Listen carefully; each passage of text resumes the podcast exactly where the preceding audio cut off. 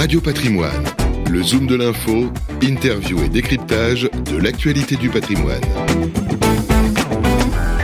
Bonjour, bienvenue à tous, bienvenue dans ce Zoom de l'info spécial matières premières. On est ravi d'accueillir Benjamin Louvet. Bonjour Benjamin. Bonjour Fabrice. Directeur des gestions matières premières chez OFIAM, pardon, chez OFI Invest, le nouveau nom, ça y est, c'est officiel.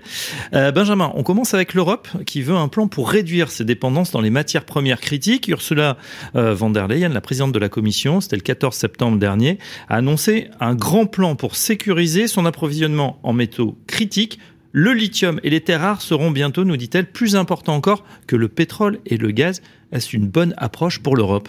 Bien sûr que c'est une bonne approche. Mais le problème qu'on va avoir sur ce sujet, Fabrice, c'est un problème de différence entre les paroles et les actes.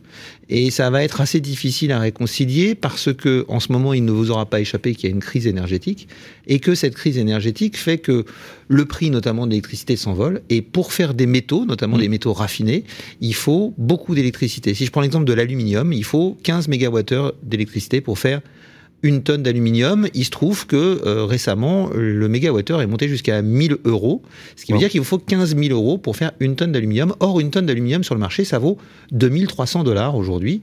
Donc, beaucoup de ces capacités sont en train de fermer en Europe à cause de la crise énergétique.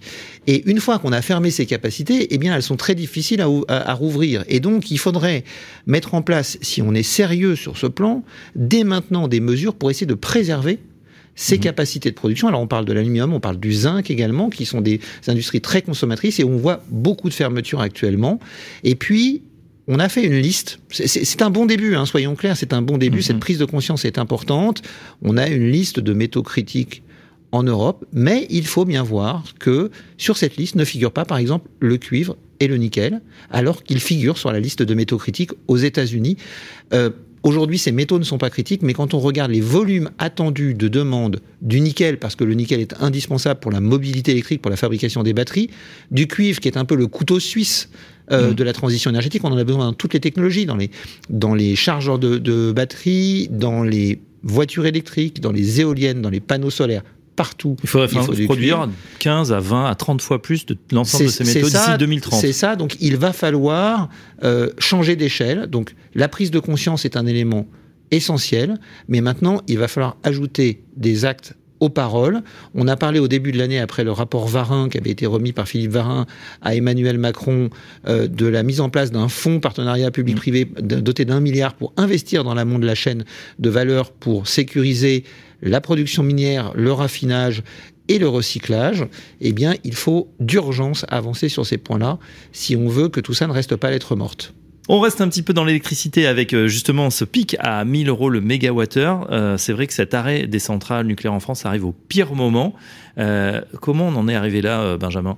Bien, on a alors sur, la situation du nucléaire en France, euh, c'est un peu mitigé. Il y a des arrêts qui étaient prévus, hein, euh, qui sont des arrêts liés aux maintenances normales et aux visites décennales. Un certain nombre de maintenances ont dû être décalées à cause de la crise du Covid, qui pas, qui n'a pas permis de faire les maintenances qui étaient prévues. Mais à cela, s'est ajouté un problème sur un certain nombre de réacteurs, de découverte d'un problème de corrosion sur contrainte sur un réseau de sécurité du, du réseau primaire, donc euh, très important pour la sécurité. Euh, donc on a été obligé de mettre en arrêt ces réacteurs pour essayer de bien comprendre ce qui se passe. La bonne nouvelle aujourd'hui, c'est que EDF nous dit qu'on devrait pouvoir remettre la totalité des réacteurs en route d'ici la fin de l'hiver, à peu près 25 d'ici la fin de l'année et le solde d'ici la fin février. Euh, ça semble quand même assez optimiste. Espérons que, EDF ait raison, mais il y a quand même des, questions à se poser parce qu'on a un manque de compétences pour notamment mhm. les pièces dont on a besoin pour remplacer euh, les, les, pièces défectueuses de ce circuit primaire. Et puis on va avoir des réacteurs, si on redémarre des réacteurs, on va avoir d'autres réacteurs qui vont s'arrêter pour leur maintenance normale, pour recharger le combustible, ou alors parce qu'ils ont une début de visite décennale. Donc, on espère un, taux, je dirais, euh, un facteur de charge qu'on appelle un facteur de charge, c'est un taux d'utilisation d'à peu près 75% euh, sur, le, sur le, réseau nucléaire en France. Malgré ça ferait mécaniquement quand même pas baisser les prix? Alors, euh, ça ferait baisser les prix si, et c'est un gros si, on a un hiver normal. Hum, euh, on a une grosse inconnue au milieu de tout ça. Enfin, on a deux grosses inconnues. La première, c'est quelles vont être les températures cet hiver. Hum. Euh, si on a une grosse vague de froid qui arrive sur l'Europe en début d'hiver, il y a fort à parier que ça puisse entraîner de grosses inquiétudes. Et puis on a une deuxième euh, inquiétude majeur, c'est la réaction des entreprises et des ménages. Est-ce qu'on va avoir une vraie prise de conscience et une sobriété? Les entreprises ont déjà commencé à baisser leur, leur consommation. Je le disais par exemple dans le domaine de la production de métaux et dans d'autres domaines de l'industrie, notamment dans la chimie. Euh, on a aussi eu beaucoup de baisse dans la, dans la production d'engrais, malheureusement, euh, qui est un vrai problème pour la production agricole de l'année prochaine. Euh, donc on a déjà une baisse d'à peu près 20% de la demande et on sait qu'un certain nombre d'entreprises sont capables de faire de ce qu'on appelle de l'effacement, ont des contrats d'effacement, donc ils sont prêts à arrêter leur production dans les pics de consommation pour aider à, à équilibrer le marché. C'est ce qui a été demandé en tout cas hein, malgré aux tout. Voilà, tout devrait bien se passer si on a un hiver relativement normal. Si on devait avoir des vagues de froid, il y a une complication, c'est que on a beaucoup restocké, notamment au niveau du gaz, donc ça c'est plutôt rassurant. Mais ça c'est le stock. Et on sait que le flux lui est arrêté, notamment en provenance de notre plus gros euh, fournisseur, qui est la Russie. Et donc, si on devait avoir un hiver froid, on pourrait très vite se retrouver en difficulté, en particulier si, on, si en France, dans le même temps, EDF n'arrivait pas à redémarrer tous ses réacteurs. Bon, ça fait quand même pas Mais mal jamais d'inconnus. sûr. Euh, on va essayer de l'espérer, évidemment. Euh, justement, sur l'actualité, la fin de l'abondance, euh, faire des efforts justement sur sa température, soit dans les bureaux, soit à la maison, 19 degrés. C'est une mesure gadget ou c'est une prise de conscience nécessaire? Alors pardon Fabrice, hein, mais c'est pas une mesure, c'est dans la loi. La température doit être limitée dans les entreprises à 19 degrés, c'est écrit. Simplement, c'est jamais vérifié. Euh, donc pour les ménages, c'est différent. Mm. Est-ce que c'est une mesure gadget? Non. La baisse de la consommation d'électrici- d'é- d'électricité et la baisse de consommation de gaz pour le chauffage sont extrêmement importants. Euh, le, le- la baisse de cette consommation entraîne de fait une baisse de la consommation de gaz. Or, le gaz est l'outil de production marginale du réseau, parce que c'est là que se situent les coûts marginaux les, les- les plus élevés, donc c'est les derniers à être mis en route. Euh, donc si on n'a pas besoin de les mettre en route, ça détend le marché de l'électricité aussi, donc ça détend l'ensemble du marché des, énergies. Donc bien sûr, il faut faire tous ces efforts euh, au niveau privé, au niveau entreprise, si on veut aider à ce que l'hiver se passe bien. Un point technique justement, ce- cette liaison, euh, ce lien très fort, euh, vous l'avez dit, avec le prix de l'électricité qui copie le prix du gaz quand on arrive à des situations extrêmes. On l'a vu. Euh, Alors est-ce que c'est de la spéculation? Est-ce que c'est un mécanisme en tout cas qui est, euh, qui est, qui est ancré, qui a été en plus décidé à une époque où le gaz était pas cher? Est-ce qu'il n'est pas temps de le réformer également? Alors, il faut rappeler qu'avant, on fonctionnait pas comme ça. Avant, on fonctionnait pas comme ça. Le prix de l'électricité était, était un prix qui était fixé euh, en fonction des coûts de production et on ajoutait une marge pour le producteur et pour le distributeur. On a décidé, pour entrer le marché de l'électricité dans la concurrence, Mm. de mettre en place un mécanisme européen qui tient compte donc du coup forcément du coût marginal de la dernière capacité appelée et qui va fixer le prix. Donc on pourrait revenir en arrière. En fait, la question qu'on doit se poser, Fabrice, euh, c'est l'Europe a décidé de d'amener le marché de l'électricité dans la concurrence. Est-ce que sur un bien aussi critique, aussi essentiel, il n'est pas du rôle de l'État de garder la main euh, sur un, un élément aussi stratégique et de revenir peut-être à un système plus logique, effectivement, de fixation du prix en fonction euh, du, du coût de production.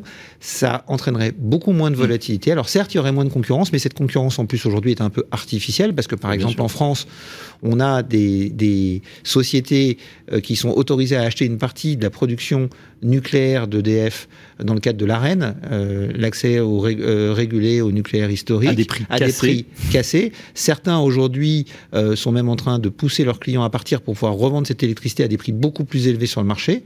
Euh, il y a des enquêtes qui sont en cours sur ce sujet. Donc effectivement, euh, un autre mécanisme est possible. Ça, né- ça veut dire casser la concurrence, enfin arrêter la concurrence. Mais aujourd'hui, je pense que sur un bien aussi critique que celui-là, dans une période aussi cruciale que celle que nous connaissons de la transition énergétique, où nous devons faire quelque chose que vous- nous n'avons jamais fait, c'est-à-dire changer de source d'énergie. Jusqu'à maintenant, on a fait de l'accumulation de sources d'énergie. Aujourd'hui, il faut changer de vecteur énergétique. 80, je rappelle, hein, plus de 80% de la consommation d'énergie primaire dans le monde aujourd'hui, c'est encore de- des énergies fossiles. Il faut se débarrasser de ça sur les 30 prochaines années. Donc c'est un, un élément essentiel et je pense que le rôle de l'État ici, c'est d'assurer un peu de stabilité si on veut pouvoir que les choses se passent bien. Et l'État français y a partiellement répondu en renationalisant EDF. Et l'État allemand est en train d'y répondre aussi en, en envisageant de, rené- de- de nationaliser également Uniper et qui, voir qui- plusieurs... qui a un pied dans la tombe, hein, du coup. euh, Euh, voilà, vo- voir de plusieurs l'entreprise. producteurs de- d'électricité euh, dans le pays, d'énergie dans le pays, Ouais. parce que On- la situation est dramatique là-bas aussi. On sent que ça va bouger effectivement. Tiens, on termine avec euh, euh, le pétrole. Pétrole, euh, ça s'est détendu à la pompe. Euh, alors il y a eu un effet euh, un petit peu de, entre le bouclier tarifaire et le pétrole qui s'est détendu, hein, puisqu'il a perdu 25% depuis les points, les points du mois de juin à 123 dollars le baril. Je parle souvent de contrôle, on est à peu près autour des 90 dollars aujourd'hui. comment comment vous voyez cette cette évolution du, du, pétrole? On sait que là aussi il y a beaucoup de, de facteurs différents, mais est-ce qu'on est sur un sur un plateau, sur une accalmie en ce moment?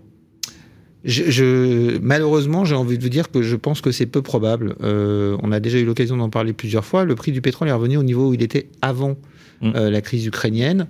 Or, l'Europe a annoncé un embargo sur le pétrole russe total à partir du début 2023. Donc, euh, il va falloir se passer de ce pétrole. Alors, certes, il arrivera peut-être sur le marché par des voies détournées, mais euh, c'est pas encore assuré puisque l'Europe et les pays du G7 ont, ont voulu annoncer un cap sur le prix du pétrole russe pour essayer de contraindre Vladimir Poutine, mais Vladimir Poutine a répondu euh, immédiatement en disant mais tous les pays qui appliqueront un cap sur notre, prix du pétrole, on leur vendra plus de pétrole.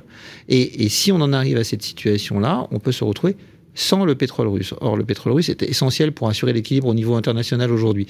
Aujourd'hui, le prix du pétrole s'est détendu parce qu'on a un ralentissement économique qui est prévu. Il est quasiment certain maintenant en Europe. Il est très probable aux États-Unis, même si pour l'instant on, anticipe plutôt une récession euh, faible.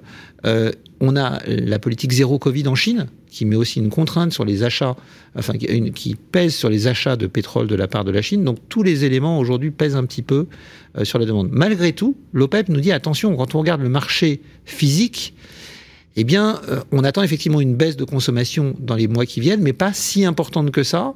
Donc, on est même prêt à envisager de baisser notre production pour garder les prix. Donc on a d'un côté l'OPEP qui va assurer que les prix ne baissent pas trop, et de l'autre côté, on sent bien que dès qu'on reviendra à une situation un peu plus normale, soit en Chine, soit en Chine et dans le reste du monde, mhm.